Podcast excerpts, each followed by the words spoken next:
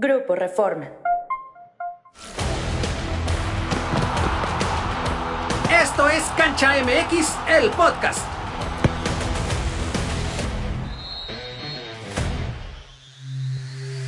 Faltan 79 días para Qatar 2022. El Tata Martino es el enemigo público número uno en México. ¿Hay una campaña contra el técnico del Tri? La derrota ante Paraguay no da lugar a dejar el pesimismo que rodea la selección. La selección mexicana no avanza en su funcionamiento de cara a Qatar 2022 y pese a que mostró buenos lapsos ante Paraguay, el resultado fue adverso. Pero lo peor no es el marcador, sino que Gerardo Martino ya aceptó ser el enemigo número uno de México. Soy Luis Amezco y estoy con Jesús Ballesteros y Jorge Meléndez para platicar de lo que le está pasando al Tata Martino. ¿Qué le pasa, Chuy? Pues creo que ya lo perdimos, o por lo menos ya nos mostró una cara que no le conocíamos. El señor siempre evitaba la polémica y parece que esta semana decidió decir la polémica venga a mí, porque primero atendió a la federación, atendió a los medios, atendió a la afición y ayer dice ya soy el enemigo público número uno de México, como hasta con orgullo, ¿no? Ya le está tirando a todos, Jorge. Lo mejor del partido de ayer fue la conferencia de prensa de Martino. ¿Por O sea, qué? a mí me gustó que sacara la cara. Yo no sé si Gerardo Torrado le ponía freno o él mismo, por respeto a Torrado, se frenaba.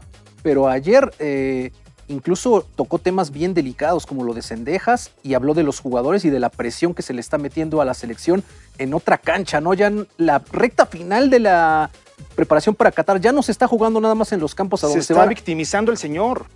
¿Por qué? O sea, ¿para qué desde ahorita? ¿De qué sirve Se que está ahorita curando en salud, Luis. La, la verdad es que, a ver, ¿por qué vienen las críticas? Por lo mal que ha jugado el Tri los últimos año y medio o un poquito más.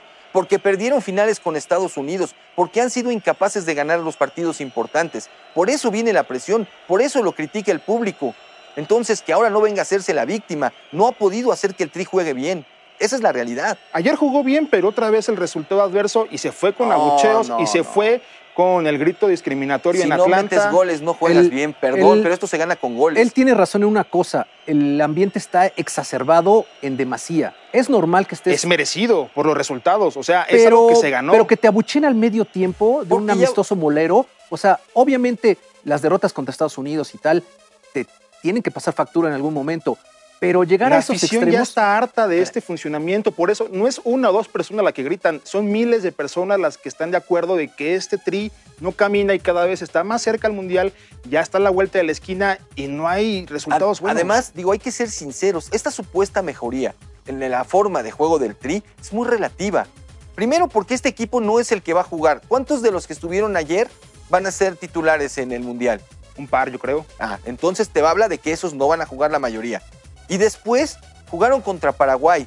Y un Paraguay que tampoco viene completo porque no era fecha FIFA, que no va a la Copa del Mundo, que no trae, no sé si ni siquiera al 10% de sus mejores jugadores, que sus mejores son hoy muy entre comillas por el mal momento que vive el fútbol en Paraguay.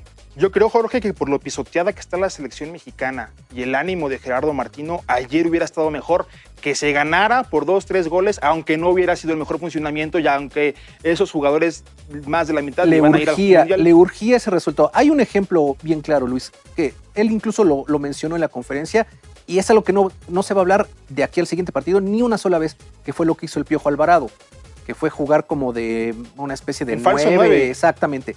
Eso pasa completamente a segundo plano y podríamos estar analizando que fue algo bueno pensando en que los europeos y que el- la crisis que tenía el Tri precisamente que es la de meter goles, los centros delanteros como Raúl, como Santi, que está muy joven, etcétera, no tienen la contundencia.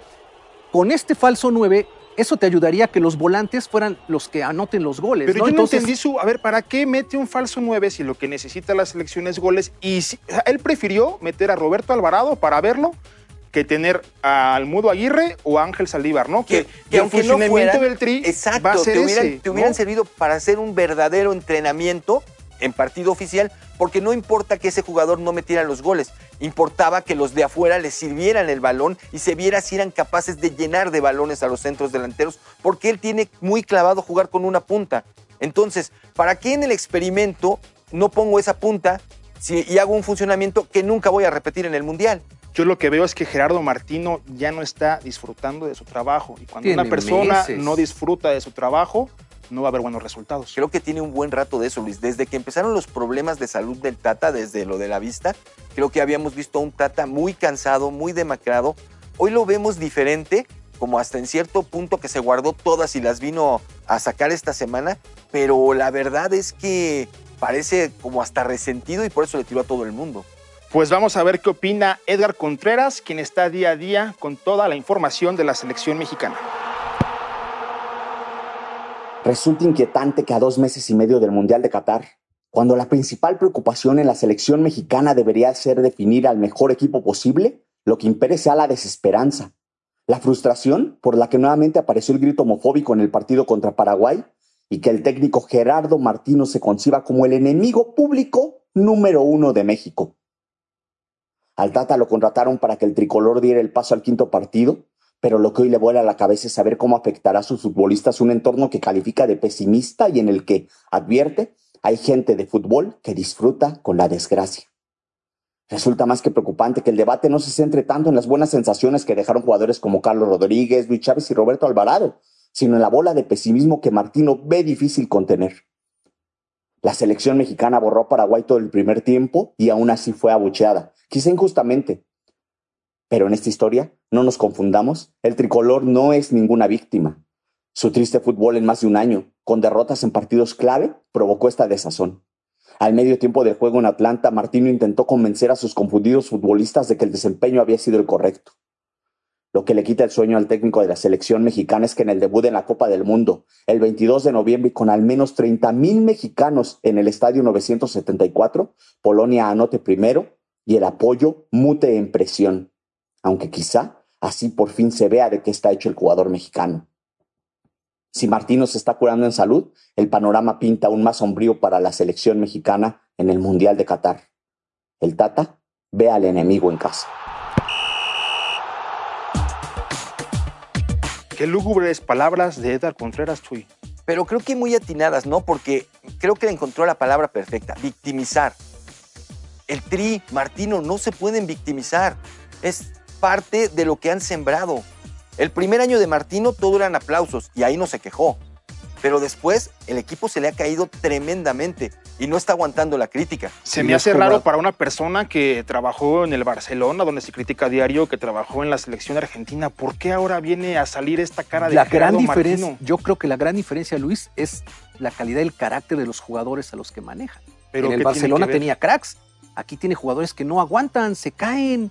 O sea, si ustedes se dan cuenta, está haciendo mucho de ponerse de, como de escudo, aceptando que él es el villano, aceptando que todos están contra él, y los jugadores que son los que ganan los partidos. porque, claro que sí, Chuy, claro Antes de que Martino diera la cara, Martino no daba la su cara. Su preocupación, él lo dijo, su preocupación es que haya un resultado parcial negativo en el Mundial y que sus jugadores no aguanten la presión de la misma afición mexicana. Pero imagínate, un, un, entrenador que tres meses antes te está diciendo, es que nos pueden ir ganando o sea, no estás confiando en que tu equipo va a ir para adelante cuando tú tendrías que ser el principal animador, el principal o al revés, promotor. o al revés. Antes no dijo que tiene una selección de jugadores que no va a dar mucho en el mundial. Casi, casi está diciendo lo que leemos desde hace rato, que no hay líderes y que no hay gente no hay equipo. ¿No sintieron ustedes? A mí me pasó ayer que en los primeros 15 minutos, antes de que empezaran a, a pedrear el rancho Anthony Silva, sentí una especie como de desesperanza al ver a quién le pasaban la pelota, o sea, quiénes estaban jugando. Sí, pero estos cuates son los que van a ir a jugar allá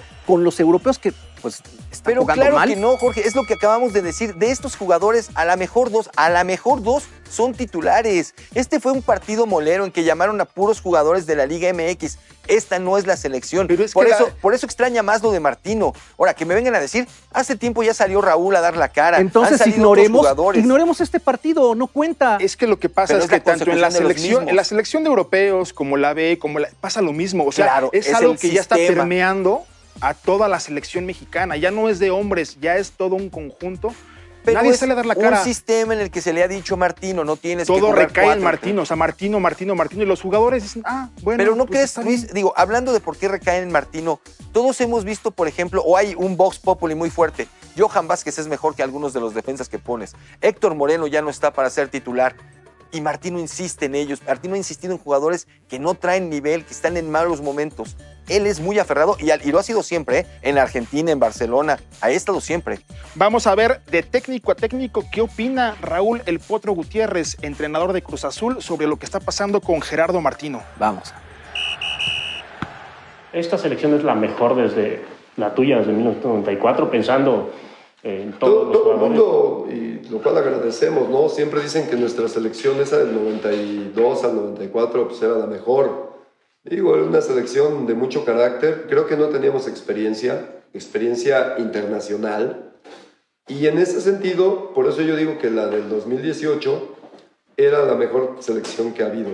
Había experiencia mundialista, había experiencia de jugadores en, en ligas importantes, había una buena base de jugadores nacionales y bueno, no, no, sucedió, ¿no? Entonces, eh, yo creo que hay que, hoy la preparación va a ser fundamental, es la selección nacional, hay poco tiempo, sí, pero esa preparación nos tiene que dar este, más allá del quinto partido. Te digo, para mí la mejor selección fue la, la del proceso pasado.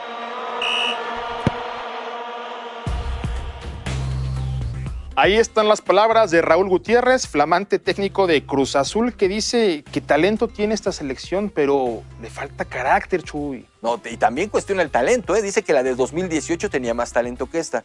De lo de carácter creo que todos vamos a coincidir. A esta selección no se le ven líderes y no se le ve carácter y tampoco se le ve solidaridad, Luis. Porque también deberíamos de reconocer que no todos los balazos los puede parar Martino pero no sale ningún jugador a defenderlo, no sale ningún jugador a levantar la voz. ¿Por qué no tenemos jugadores así? Pues cada quien está viendo por su propia capillita, ¿no? O sea, hay jugadores a los que Martino ha defendido a capa y espada con acciones que son convocarlos, como Gallardo, como Pizarro.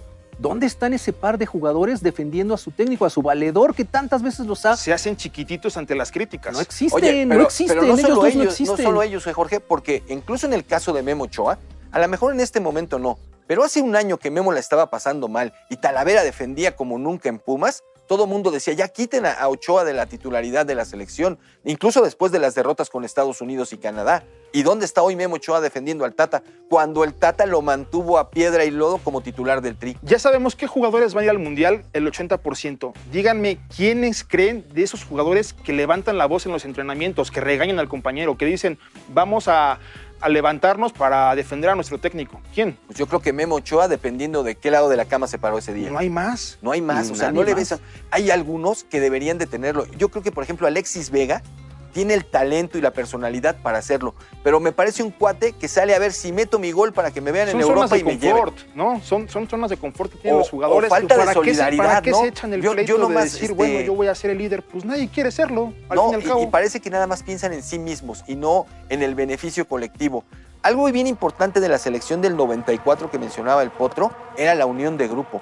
No había estrellas más que Hugo Sánchez, que tampoco era ya el titular. No lo querían tanto, ¿eh? No lo querían, querían más a Luis Flores, pero de repente decías, a ver, este equipo se muere en la raya con todos. Y eran una banda de perros en el mejor de los sentidos, porque mordían por toda la cancha. Eso que le capitalizó bien el doctor Mejía Barona Menotti, de hacer la presión alta, de morder al rival en toda la cancha, le funcionó y le creó hasta un sistema al Tri que después lo siguieron por lo menos la puente en el 98. Pero hoy no ves eh, jugadores con esa personalidad ni con esa solidaridad. No ves que lleguen dos o tres al mismo tiempo a quitarle la pelota. No a un todo es talento, Jorge. También hay que tener ese tamaño para decir, a ver, vamos a defender, vamos a salir a jugar bien. Pero levanten la cara. No hay nadie. Es que tiene que ir de la mano, ¿no? O sea, el caso de Memo Ochoa es importante porque las falencias que tienen cuestión de carácter las ha sabido tapar con sus actuaciones, ¿no? Que es lo que no han hecho Pizarro o Gallardo, ¿no? O sea, ni carácter ni juegan bien. Entonces, pues así, Pero, ¿cómo defenderlos? El otro, pues por lo menos juega bien, ¿no?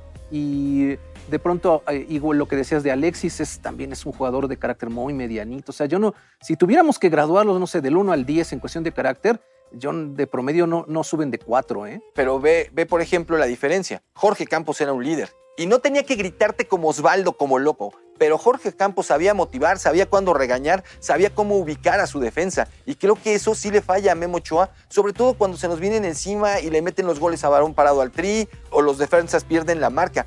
le está faltando ese liderazgo, no solo de gritar, sino de acomodar a tu defensa. Ve la, del, dos- la del 2006, que tenía al mismo Osvaldo, que tenía Rafa Márquez, que tenía Jared Borghetti, ¿no? Todo este grupo que a veces también se le tiraba porque decían que si sus amigos nada más iban a la selección. Era preferible eso. O sea, era preferible decir, a ver, aquí también mandamos nosotros y pero hacemos y tenías, deshacemos. pero tenías por lo menos a ese pequeño grupo que eran los que mandaban, si tú quieres, que decían, vamos a rompernos la hechu por el tri.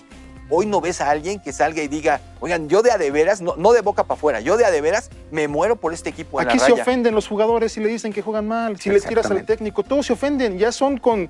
Las preguntas ya tienen que ser con alfileres porque si no, también se enojan. Yo creo que se cometió un pecado durante años de que los medios oficiales del TRI los protegieron muchísimo. Y ahora que hay tantos canales y tantas aplicaciones y hay tanta gente tirándoles por tirarles, que es lo que decía Martino, que hay una campaña, que sí es cierto, hay una campaña contra él. No Pero no aguantan necesitan nada, no una están campaña para acostumbrados. Pero no podemos estar todos mal y el bien nada más. No podemos, de verdad, ¿cuántas voces autorizadas, cuántos periodistas han salido a decir de renombre, con experiencia, 20, 30 años, diciendo que lo que está haciendo Martino no está bien? O sea, no puede ser que todos estemos mal. Sí, o sea, es- entiendo que puede haber una campaña, pero él no se ha defendido con hechos para, para evitarlo. O sea, No el puede juega muy mal. Este Tri juega mal. Entonces, a lo malo, si le agregas otra cosa más mala aún, pues es, el- Ahora- lo Ahora, que ¿qué tenemos está ahora, ¿no? también? ¿Saben quiénes deben estar preocupados? Los dueños. O sea, ¿dónde está Claro, ahorita la- misma diciendo? ¿Dónde está Jesús Martínez? ¿Dónde está Carga para decir, a ver, John, ¿qué onda con Oye, esto? se nos ¿No va a está caer el negocio. Claro, porque al fin y al cabo esto es negocio, ¿no? y tenemos Oye, el gran acá negocio en cuatro años porque viene el Mundial en México. Entonces tampoco, tampoco ellos levantan la... ¿Qué estará pasando? Sí nos gustaría saber qué pasa en esas reuniones, en esas juntas, en el mismo vestidor, para ver después de este tipo de partidos si se habla, no se habla, si hay gritos, no hay gritos, si alguien Porque- levanta la voz, porque ¿Sabes? De repente da la impresión que a la federación, a la misma selección, le pasa un poco o un mucho lo que está sucediendo en la liga. La liga está teniendo mucha negociación, muchos reflectores de pantalón largo, pero muy pocos de pantalón corto. Los logros, el Mientras nivel no haya menos. estadios vacíos en Estados Unidos, los directivos no van a decir ni pío. pues aunque sea para abuchear, porque ayer se abucheó, ayer se Pero gritó. ellos, si la gente compra un boleto, aunque vaya a buchear, a ellos les va a valer gorro. Van a Pues seguir sí, metiéndose son sus dólares. Taquillas de 3 millones de Exactamente, dólares. no les va a importar. Pues bueno, esto fue lo que pasó después del partido con Paraguay, la derrota con Paraguay. Alarmantes las palabras, las declaraciones de Gerardo Martino, que a menos de dos meses del Mundial ya está... Poquito más de dos meses. Poquito más de dos meses del Mundial, hay una alarma, ¿no? Ya hay una alarma sonando muy feo. Más bien creo que subió el nivel de la alarma. Ya estaba ahí, pero ahora ya suena intensamente. Vamos a ver qué pasa, Jorge, Jesús, de aquí al Mundial vamos a estar nosotros, como cada viernes, platicando de la selección mexicana y todo lo que rodea al Mundial de Qatar 2022. Muchas gracias por acompañarnos. Recuerde que estamos en todas las plataformas para que descargue y escuche este podcast cuando usted lo guste. Aquí nos escuchamos. Nos vemos.